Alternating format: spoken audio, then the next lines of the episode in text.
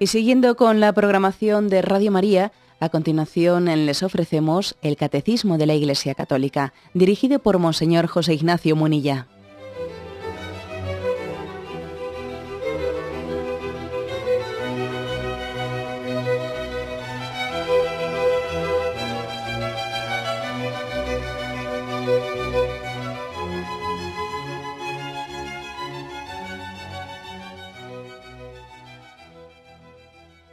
Cordial saludo a todos los oyentes de Radio María. Un día más, con la gracia del Señor, proseguimos el comentario del Catecismo de nuestra Madre la Iglesia.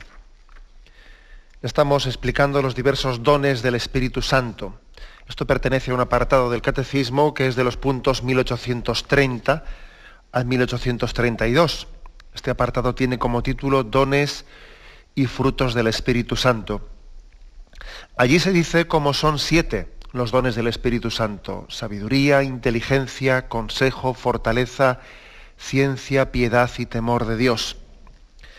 Ya hemos explicado unos cuantos y hoy vamos a centrarnos en el don de inteligencia. Don de inteligencia o, don de entendimiento también, ¿eh? ¿cómo se llama? Ayer habíamos explicado el don de ciencia los dos dones, el don de entendimiento y el don de ciencia, son dos dones que perfeccionan con la acción del Espíritu Santo la virtud teologal de la fe, eh, bajo aspectos distintos, como después veremos un poco en la explicación. bueno también será decir de entrada que también los dones, bueno, pues eh, tienen puntos comunes que inciden en aspectos, en los mismos aspectos, ¿no? No podemos también hablar especialmente con estos tres dones que hacen referencia o, que se insertan en, el entendimiento, en la razón, el don de sabiduría, el don de entendimiento y el don de ciencia, pues bueno, uno cuando se pone a explicarlos, pues sí que es verdad, ¿no? Que hay veces que dice, bueno, ¿dónde está un poco la frontera entre uno y otro? No es tan fácil establecerla. Pero bien, sí tienen cosas específicas que ahora vamos a subrayar especialmente, ¿no? Pero estos dos dones, el de entendimiento y el de ciencia, perfeccionan, como digo, la virtud teologal de la fe, ¿eh? aunque desde aspectos pues, distintos. El don de entendimiento ilustra, eh, ilustra el conocimiento de la fe. Nos abre el sentido de las escrituras sagradas. Es una cosa tanto distinta al don de ciencia, del cual decíamos ayer, que el don de ciencia lo que hace es ver todas las realidades creadas, ver toda la creación en referencia al Creador. Bueno, aquí más bien el don de entendimiento, en primer lugar lo que hace es ilustrar el conocimiento de la fe, ¿no? con una luz especial. Nos abre, como digo, el sentido más profundo de las escrituras y nos permite contemplar pues el conjunto de la revelación con una armoniosa belleza, ¿no? Con una armonía muy grande. Es como quien, quien asiste a un concierto, ¿no? Y dice, jo, fíjate qué conjunción tan grande tienen todos los instrumentos, ¿no? Como, como el director está de la orquesta está dirigiendo en una armonía perfecta, ¿no? Todos los instrumentos que allí se están tocando, ¿no? Y cómo suena una única sintonía. Bueno, pues eso mismo es lo que, lo que permite el don de entendimiento, permite contemplar el conjunto de la revelación, pues con una, viendo, viéndola como una perfecta armonía, ¿no? El que no tiene este don, pues se arma ciertos líos. Dice, y es que hay algunas cosas que no entiendo y esto me cuesta más y el otro no sé qué. Sin embargo, el don de entendimiento ve la, perfecta armonía entre todas las verdades reveladas, entre el conjunto de la revelación. Y además, como ya bien estamos aquí distinguiendo entre virtud y don, y decimos que la virtud la fe, lógicamente, es un proceso más discursivo, sin embargo, el don de entendimiento no tiene que hacer un proceso de, discurrir, etcétera, sino que es una especie de intuición. Es como una aprehensión de los misterios, ¿no? Como en, un, en una especie de fogonazo que nos ilumina. Explicaremos esto en más detalle, pero así un poco para, hacer una pequeña para abrir boca, como se dice popularmente, ¿no? Pues eh, San Francisco de Asís, él insiste en alguno de sus, de, sus escritos, ¿no? de los pocos escritos que se, que se han recogido sobre él, decía él que los religiosos que siguen exclusivamente la letra, ¿eh?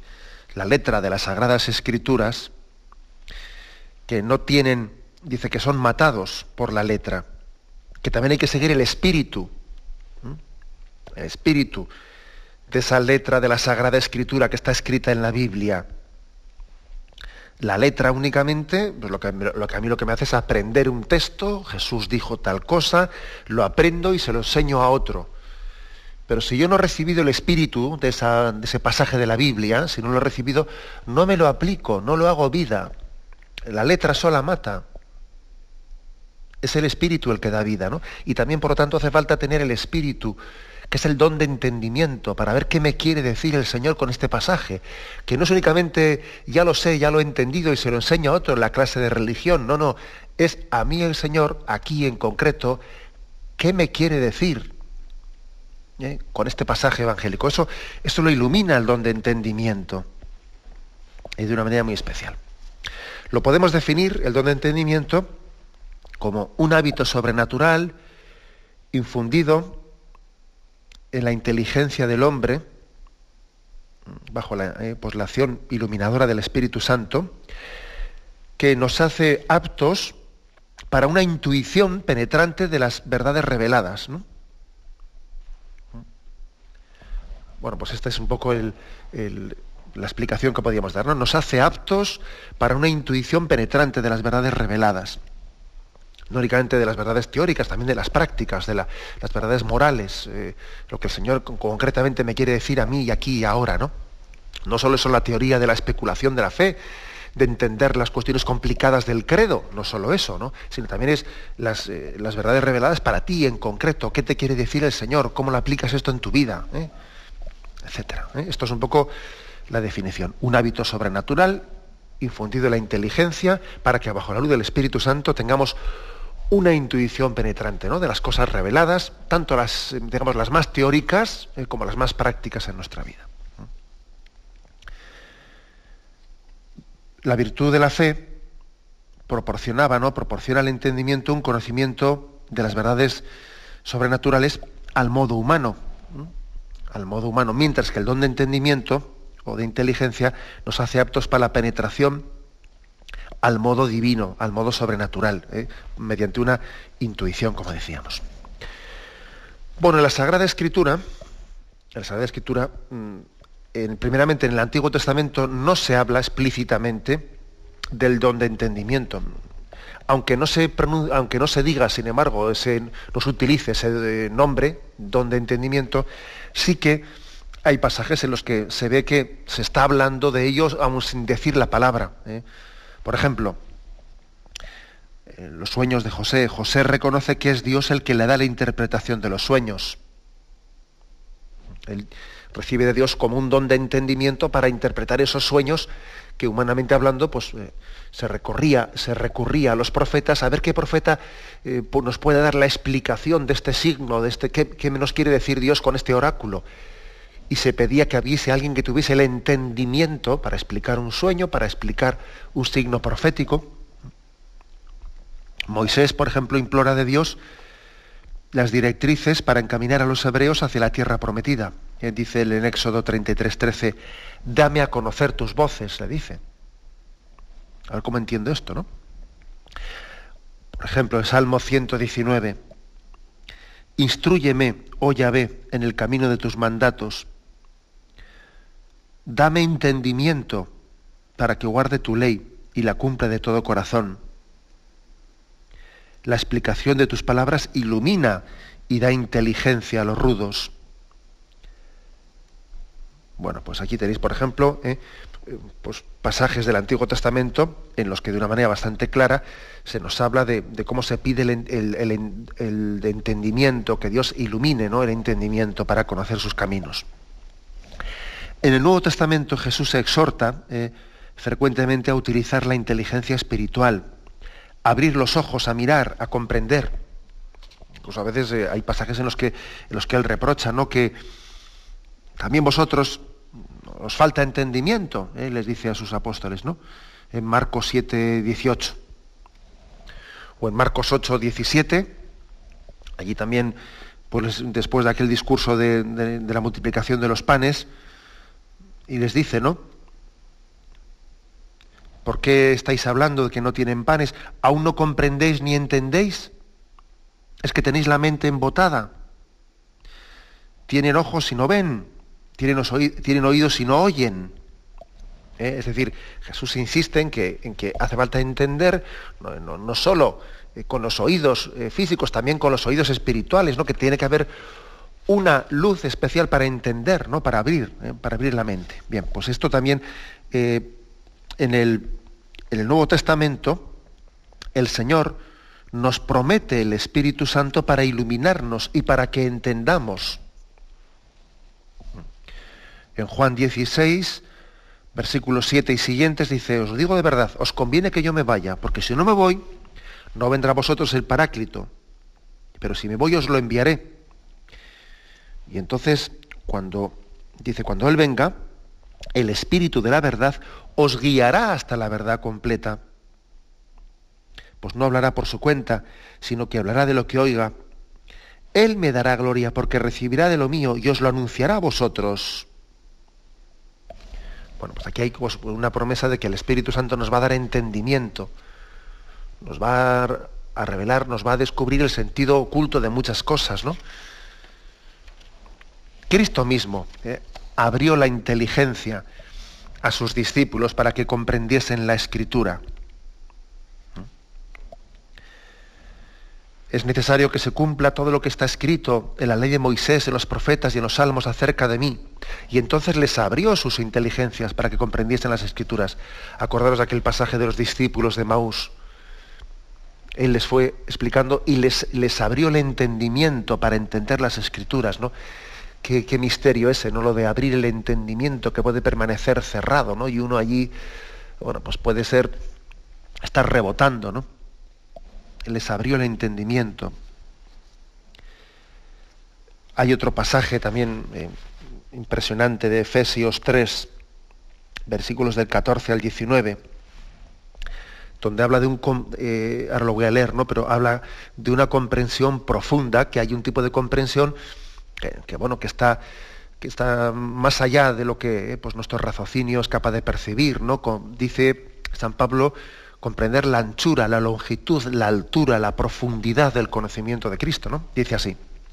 Por eso yo doblo mis rodillas ante el Padre, de quien procede toda familia en los cielos y en la tierra, para que según los ricos tesoros de su gloria, os conceda ser poderosamente fortalecidos en el hombre interior por su espíritu, que habite Cristo por la fe en vuestros corazones, arraigados y fundados en la caridad, para que podáis comprender, en unión con todos los santos, cuál es la anchura, la longitud, la altura y la profundidad. Poder comprender. ¿eh? Pues esto tiene que tener, o sea, esto está muy relacionado, ¿no? Sin duda alguna, con lo que San Ignacio de Loyola insiste en sus ejercicios, el conocimiento interno, ¿no? Conocer en profundidad conocimiento interno, eh, estar internamente, no, únicamente en mi interior, sino también meterme yo en el interior de Dios en el sentido ¿no? de las cosas reveladas por Él. Bien, esto sería un poco como en, el qué pasajes bíblicos eh, especialmente se, hace referencia a la existencia ¿no? de ese don de entendimiento. Podríamos decir una cosa más, ¿qué necesidad? Eh? O sea, ¿qué grado de necesidad tenemos de, de este, de este don de entendimiento? Bueno, yo diría que desde el punto de vista de la teología pues, ascética y mística, siempre se ha dicho que existe una necesidad de la mística para llegar a la cumbre de la perfección cristiana. ¿eh? El don de entendimiento le da a la fe una seguridad inquebrantable. Sin el don de entendimiento la fe pues es, débil, ¿eh? es débil porque el conocimiento humano trabaja de un modo pues, eh, complicado, discursivo, por composición y división, por análisis y síntesis, no intuye directamente la verdad, ¿no? Y así de esta manera no se, no no se pueden captar ¿no? muchas cosas que se le escapan a la fe. Se me hago el don de entendimiento, lo ve todo de, pues, un fogonazo, ¿no? Lo ve a la en una luz intuitiva, lo ve directamente. Por eso sí que tenemos un grado de necesidad grande. Pero es que además, además, vivimos en los tiempos en los que vivimos, ¿no? Y yo creo que existe una gran necesidad ¿no? del don de entendimiento para que, pues para que la fe eh, supere muchas tentaciones pues que este mundo, este mundo pues está, está de una manera atacando ¿no? la, virtud de la fe. Existe un riesgo de fe débil, una fe débil, pues porque estamos en un mundo en el que, por ejemplo, existe un dogma de relativismo, ¿no? Es un dogma, ¿eh? el dogma del relativismo, según el cual todas las opiniones son verdaderas, aunque sean contrapuestas, y por tanto todas las religiones son verdaderas, aunque digan cosas distintas, ¿no? Como si cualquier religión o cualquier credo en nombre de la tolerancia, a veces casi lo que estamos es canonizando en nombre de la tolerancia la indiferencia, que es que es igual una cosa que otra. Total, como hay que ser tolerante, ¿sabes? Confundimos tolerancia con indiferencia, con que, con que, con, con relativismo, ¿no? Y por esto, en un momento en el que la virtud de la fe no está siendo tan atacada por el relativismo, pues es que es importantísimo el don de, el don de entendimiento para superar estas, eh, estas tentaciones contra la fe. A veces en nombre del pluralismo religioso, eh, pues se nos quiere, se nos quiere embornar o sí, dejar un poco en la. Eh, pues como si fuesen mínimas, ¿no? las diferencias entre el cristianismo y el resto de las religiones.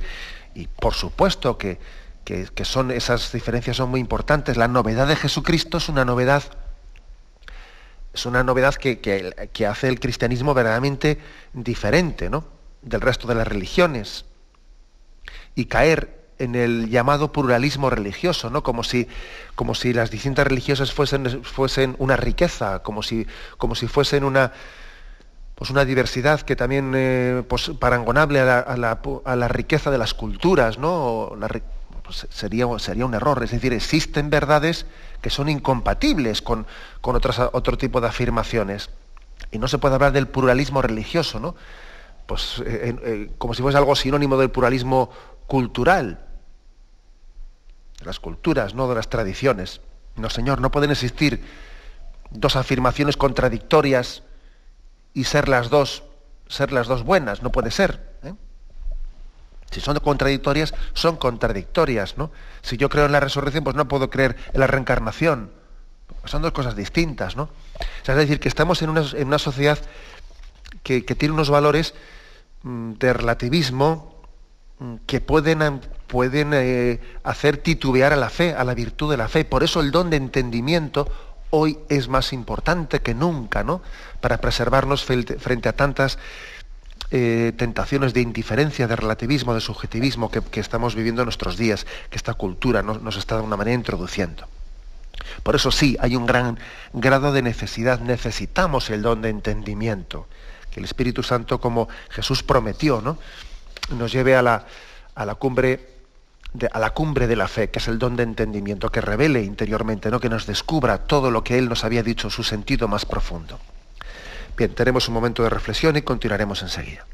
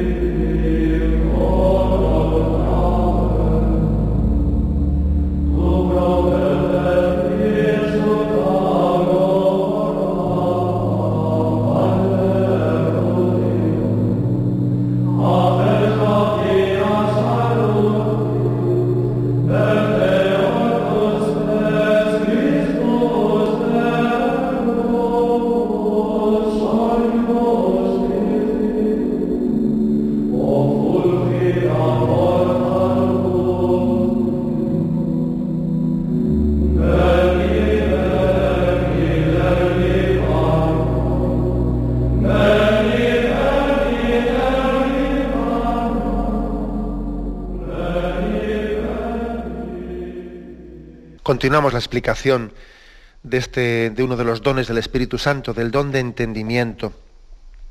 ¿Cómo funciona el don de entendimiento? Eh? Repito, para los que se hayan incorporado ahora, que la definición eh, de este don pues es, la, es la siguiente. ¿eh? Decimos que es un hábito sobrenatural infundido en la inteligencia del hombre para que bajo la, la acción iluminadora del Espíritu Santo nos permita nos permite tener una intuición penetrante de las verdades reveladas, ¿no? Intuirlas perfectamente, el, sentido de las verdades reveladas por Dios, tanto a nivel teórico como a nivel práctico en mi vida. Bueno, ¿y cómo funciona, por lo tanto, este, este don de entendimiento? Pues hay que decir que tiene, pues, especialmente Santo Tomás de Aquino ¿no? lo explica de la siguiente forma. Tiene como dos momentos, dos fases. En primer lugar, es la, la aprensión, mm, o sea, sí, aprender, quiere decir, ¿no? Aprender, captar, ¿no? Captar la esencia de las cosas, así intuitivamente, ¿no?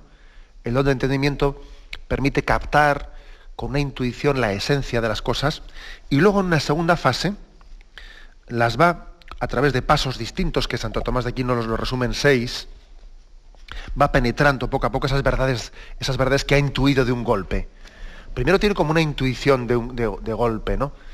Y luego poco a poco las va penetrando. Esto primero que he dicho, la aprensión o la captación de la, esencia de las cosas, ¿no? de, las verdades reveladas así como intuitivamente de golpe, pues esto se ve, por ejemplo, en, muchos, muchos santos, ¿no?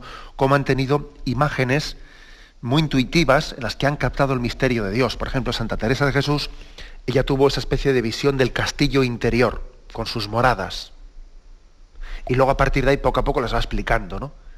El alma es como un castillo interior, que en, su, en el centro pues habita, habita el Señor, ¿no? y tiene que ir poco a poco avanzando hasta el castillo interior.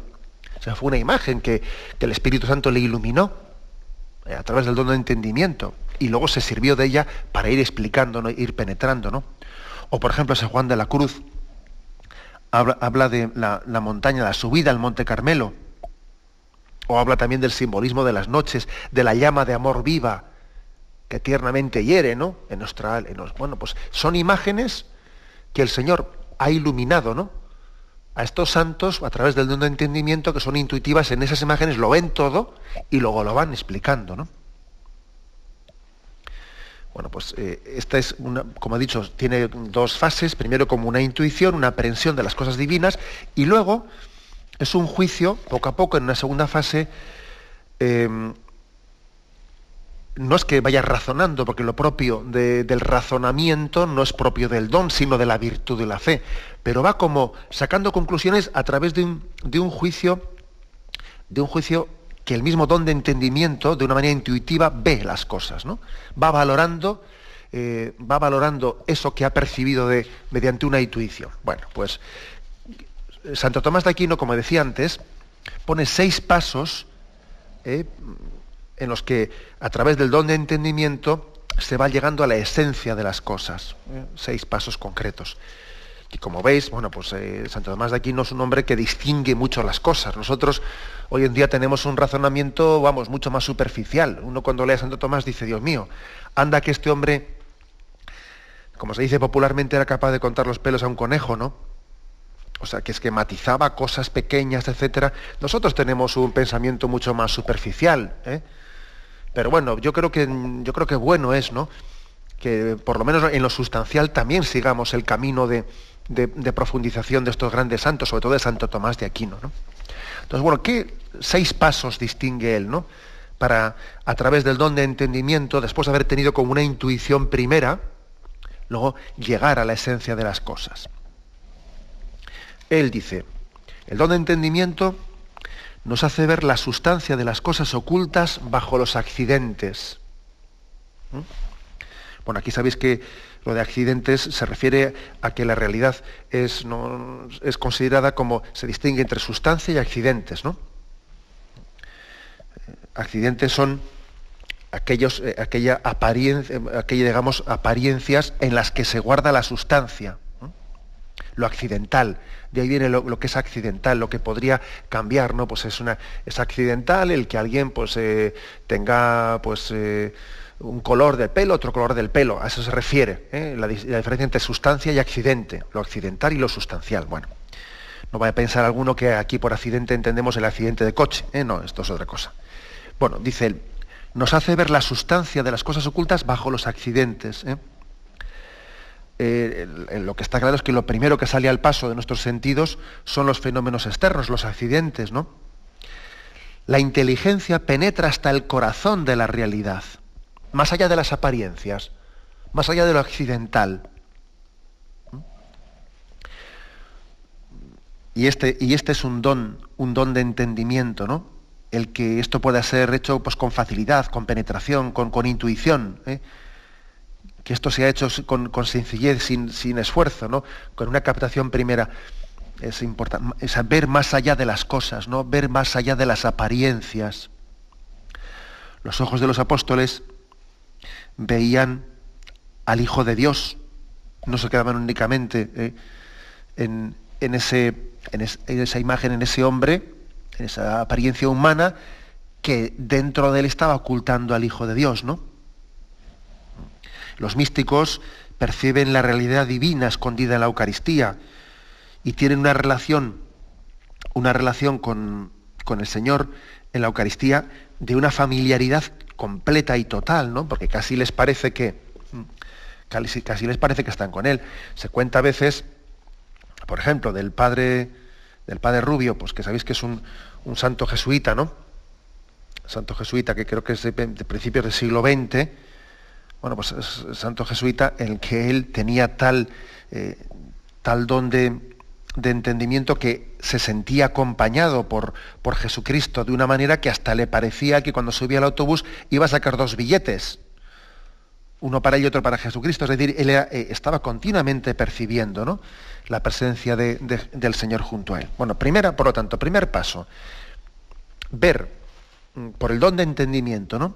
Nos hace ver no los accidentes, no las apariencias, sino lo que está debajo de ellas. Segundo lugar, esto ya lo habíamos dicho antes, nos descubre el sentido oculto de las escrituras, nos abre las profundidades de las escrituras. ¿Mm? a través de ellas nos sigue hablando en el fondo del alma, por medio de su iglesia y de su espíritu. ¿Eh? es decir, el entendimiento de la escritura, también el Espíritu Santo nos ilumina para su comprensión. ¿Eh? decía San Jerónimo que ignorar las escrituras es ignorar a Cristo. Cada fiel recibe el Espíritu Santo que le ilumina en su camino de, de comprensión y de aplicación concreta, ¿no? es un, don, por lo tanto, el don de inteligencia que nos ayuda a, dar, a ver el sentido profundo eh, del magisterio de la Iglesia, de la palabra de Dios.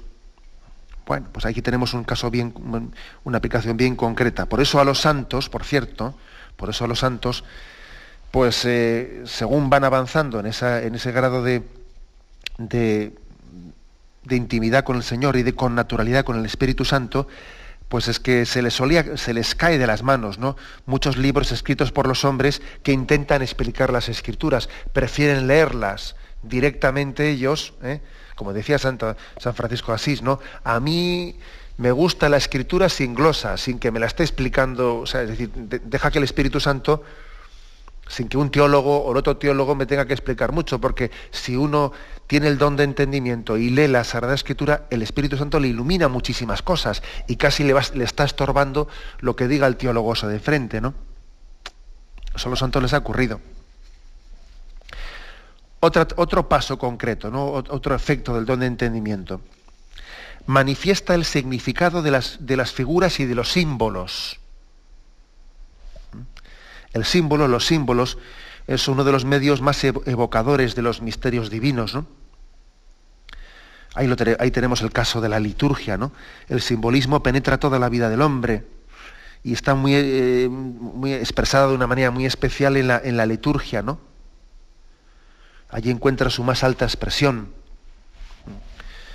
Por eso el Espíritu mismo dirige las plegarias y el culto de la Iglesia eh, para que nuestro, la celebración de la liturgia y el culto divino no sea ritualista, no sea vacío, sino que penetremos en el sentido de todos esos símbolos ¿no? que ahí se están haciendo. El que tiene el don de entendimiento nunca cae en el ritualismo en la liturgia, porque está viviendo cada signo, cada símbolo, porque si, se está incensando, si se está encendiendo un cerio pascual, o sea, nunca caerá en el ritualismo de hacer cosas porque toca hacerlas, sino que tiene un don especial para que todos esos símbolos son evocadores de los misterios divinos y le están hablando.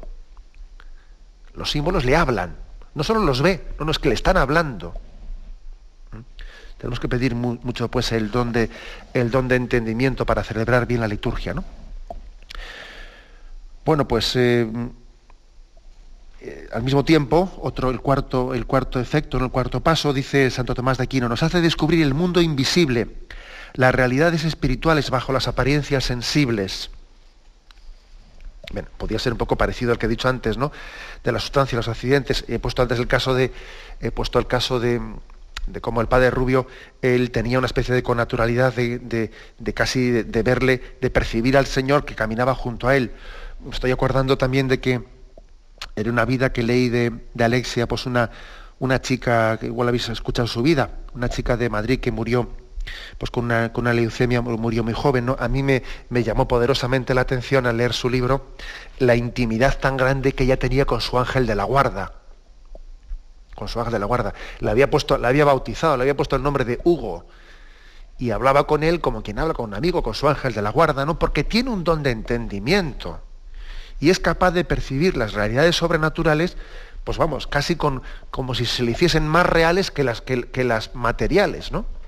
Estamos en, nosotros, cuando no tenemos el don de entendimiento, estamos totalmente limitados porque es que lo, que no veo, lo que no palpo, lo que no toco, es como si no existiese, ¿no? Pues el don de entendimiento pues, le hace al Padre Rubio entender que Jesucristo está al lado suyo, vamos, con un grado de, realismo que va y pide el billete para él en el autobús, ¿no? O, esta joven Alexia habla con su ángel de la guarda, pero vamos, con más realidad y con más realismo que puede hablar con el vecino de frente, porque el don de entendimiento se, lo, le ha permitido tal cosa. Y por último, ¿no? Santo Tomás de aquí nos dice también, bueno, pues el don de entendimiento nos hace percibir las causas a través de los efectos y también nos hace ver los efectos contenidos en las causas, eh, con facilidad, ¿no?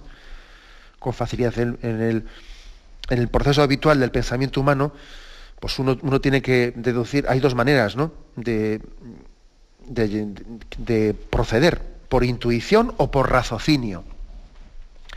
Bien, el don de entendimiento no razona, sino que por intuición, de un solo vistazo, es capaz de ver los efectos y las causas y, las concatena con facilidad, ¿no? Se da cuenta enseguida de que una cosa está unida a la otra, ¿no? en las causas ve los efectos, ¿no?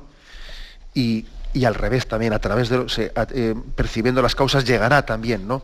a los efectos. Bueno, pues son por lo tanto seis, eh, seis pasos concretos en los que Santo Tomás de Aquino nos explica cómo se desarrolla el don de entendimiento. Tenemos un momento de reflexión y continuaremos enseguida.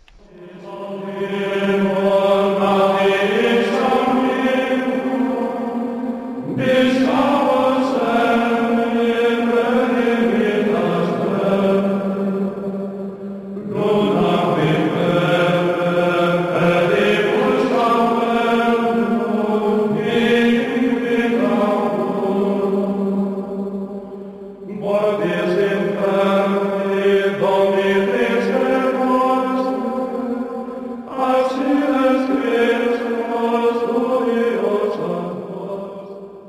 Continuamos explicando en este programa del Catecismo de la Iglesia Católica el don de entendimiento.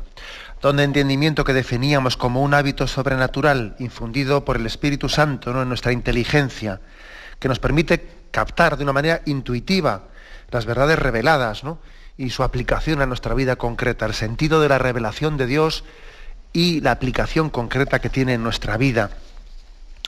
Bueno, ¿cuáles son los pecados y los vicios ¿no? contra este don de entendimiento? Pues eh, según Santo Tomás son dos principalmente, que en el fondo es uno mismo, pero en dos grados. En dos grados. Él, llama la ceguera espiritual y el embotamiento del sentido espiritual, la ceguera o el embotamiento, que es bien sea una privación total, ¿no? que se, llama ceguera, o bien un debilitamiento notable, que le llamamos una especie de miopía, ¿no? Es eh, como quedarse de alguna manera embotado, eh, embotado, incapacitado ¿no? para el entendimiento de las cosas espirituales. Santo Tomás de Aquino especialmente, eh, hablando de esta, de esta ceguera de la mente, esta ceguera, este embotamiento, que hace que alguien eh, pues, pierda el recogimiento interior, el espíritu de, oración, porque está derramado, en lo, eh, está totalmente desparramado los sentidos, los sentidos corporales le tienen preso y le impiden intuir espiritualmente las cosas, ¿no? Dice él que especialmente la lujuria provoca esta ceguera espiritual y que también la gula ¿eh? produce este embotamiento espiritual, ¿no? Porque son unos pecados, dice él, los pecados así de tipo carnal, ¿no? La lujuria y la gula, que están, que de alguna manera enturbian eh, el entendimiento, hacen que lo sensual, ¿no? tenga tal fuerza en el hombre que le dejan como incapacitado para lo espiritual. ¿Eh? A le dejan como absorbido, ¿no? Nos producen como ceguera espiritual. Unos de alguna manera se animalizan, vive, vive a nivel de, de, instintos, ¿no? Pues eso, lo que le pida, pues si le pide comer, comer.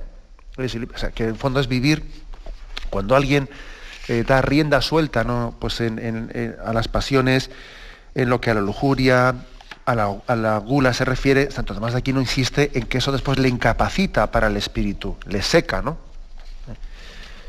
Por lo tanto, estos son los vicios y el don de entendimiento nos, nos libera de ellos. ¿no? Y eso también explica por qué el don de inteligencia nos permite vivir especialmente, según dice también Santo Tomás de Aquino, nos permite vivir especialmente una, una de las bienaventuranzas. Bienaventurados los puros de corazón, porque ellos verán a Dios. Del, del, don de entendimiento se desprende la pureza de corazón y es necesaria la pureza de corazón para mantener una, pues una mirada que nos permita ser iluminada por el Espíritu Santo. De lo contrario es, muy, es imposible, ¿no? Es pedir peras al olmo, ¿eh? poder pedir el don de recibir el Espíritu, el don de entendimiento. Bueno, y como siempre decimos, ¿no? En esta explicación de los dones, ¿y cómo me puedo yo disponer a recibirlo? ¿Qué puedo hacer yo para prepararme, ¿no? Para recibir este don de entendimiento. Como siempre decimos, pues, pues a través de la oración, ¿no? Pero a través de la oración la oración a qué nos tiene que llevar, en concreto, ¿no? como actitudes eh, concretas derivadas de la oración. Primero, el estudio de la doctrina divina, el estudio profundo de la doctrina divina nos pone en buena disposición para recibir el don de entendimiento. Mm.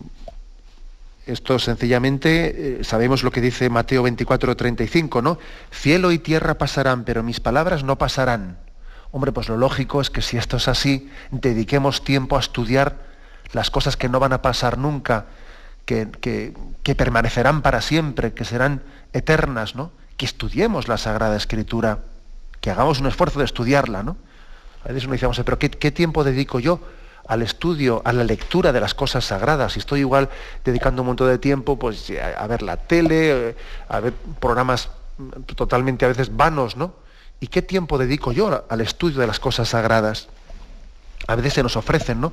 Algunas ocasiones buenas que debemos de aprovechar cuando el Señor nos pone en nuestro camino. Otra disposición imperfecto, eh, en concreto, ¿no? La perfecta ortodoxia.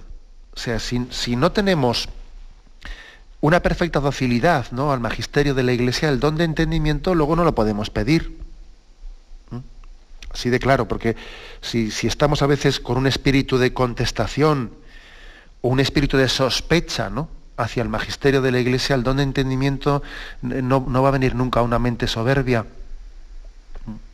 A veces uno ve, hay pues, ciertos planteamientos teológicos ¿no? de contestación al magisterio de la Iglesia, ahí, no ahí no podemos pedir que venga el Espíritu Santo a dar los dones de entendimiento, porque la soberbia la soberbia, antes hablábamos del problema de la lujuria y de la gula, ¿no? que oscurecen. Bastante más todavía oscurece la, soberbia, por cierto. Bastante más. Luego es muy importante tener la perfecta ortodoxia, alimentarse de, alimento puro, de, harina pura, ¿no? Pues de escritura, de la liturgia, del magisterio apostólico, de la tradición, de los santos. Tercera disposición receptiva. Recogimiento interior y meditación. ¿Os acordáis de aquel pasaje de la escritura que dice María conservaba todas estas cosas en su corazón y las meditaba, ¿no? y ella con su recogimiento interior, ella era el trono de la sabiduría en el que en su corazón iba dando, iba dando vueltas ¿no? a, pues a esos misterios de revelación. Claro, si nosotros nos dispersamos la atención y nuestra mente en un montón de historias, ¿no? En curiosidades vanas e insaciables, que además que es que nunca terminas de saciarlas, siempre tienes más curiosidades, pues es claro, eh, es, imposible que después podamos tener el don de entendimiento. María vivía recogida, ¿eh? tenía un recogimiento de sus sentidos y no estaba dispersada la curiosidad. Y por eso dice, meditaba en su corazón. María rumiaba y meditaba estas cosas en su corazón. Eso te dispone, claro, te dispone para recibir el don de entendimiento. ¿eh? Otro, otro, otro punto más, el cuarto punto, ¿no? de cómo tener una disposición receptiva ¿eh? hacia el don de entendimiento. El que tengamos prontitud a la fidelidad a la voluntad de Dios. Pues el que cumple la voluntad de Dios se hace un solo espíritu con él. ¿Eh? dice 1 Corintios 6, 17. El que cumple la voluntad de Dios se hace un solo espíritu con él. Claro, y esto podéis imaginar que es que el cumplimiento, la prontitud para, para, vivir la voluntad de Dios, pues es una condición sine qua non, o sea, es que es indispensable eh, para pedir el don de entendimiento. Porque si no somos más que un ciego guiado por otro ciego, solamente el que cumple la voluntad de Dios, ¿no? No buscar la propia voluntad sino la de Dios, puede pretender que Dios le dé el don de entendimiento. Si no te estás buscando a ti mismo, estás haciendo lo tuyo, lo tuyo, pero no buscas lo que Dios quiere de ti. Y por último, ¿no? el último punto que también eso nos ayuda como disposición receptiva para pedir el don de entendimiento, es la pureza del alma y del cuerpo. Como ya hemos visto antes que Santo Tomás ¿no? insiste en la pureza del alma y del cuerpo. La pureza del cuerpo, pues lo que hemos dicho de, pues, del, tema de la lujuria y, de la gula, ¿no? y la pureza del alma, pues especialmente lo que hemos hablado de la, vanidad, de la curiosidad, de la soberbia. ¿eh? Sin, sin, la pureza del alma no podemos recibir el don de entendimiento. Y sin la pureza del cuerpo tampoco, porque es que lo corporal condiciona lo espiritual. El hombre es una, unidad sustancial de cuerpo y alma y, es imposible que la falta de pureza corporal mm, no condicione, claro, ¿no? al hombre también y, a la persona en esa buena disposición para recibir los dones del Espíritu Santo. Hace falta pureza del alma, en la sencillez, en la humildad y pureza del cuerpo, ¿no? como disposiciones receptivas del don de entendimiento. Pues vamos a pedirlo mucho, esta es la conclusión, ¿no? Pedimos esos dones. Danos tus siete dones, ¿no? Decimos en esa oración del día de Pentecostés una oración en la que verdaderamente somos conscientes de, que el corazón del hombre está endurecido y de que el Señor es alfarero y Él va moldeando ¿no? nuestro barro y va formando la imagen de Cristo, del hombre nuevo en nosotros. Solamente los dones del Espíritu Santo pueden llegar, pueden consumar, no pueden llevar a perfección esa obra de arte, ¿no? ese hombre nuevo que, Dios Padre quiere realizar en nosotros a imagen de, su Hijo. El Espíritu Santo va a ser quien moldee, quien moldee esa imagen ¿no? del hombre nuevo de Jesucristo en nosotros. Bueno, me despido con la bendición de Dios Todopoderoso. Padre, Hijo y Espíritu Santo, descienda sobre vosotros. Alabado sea Jesucristo.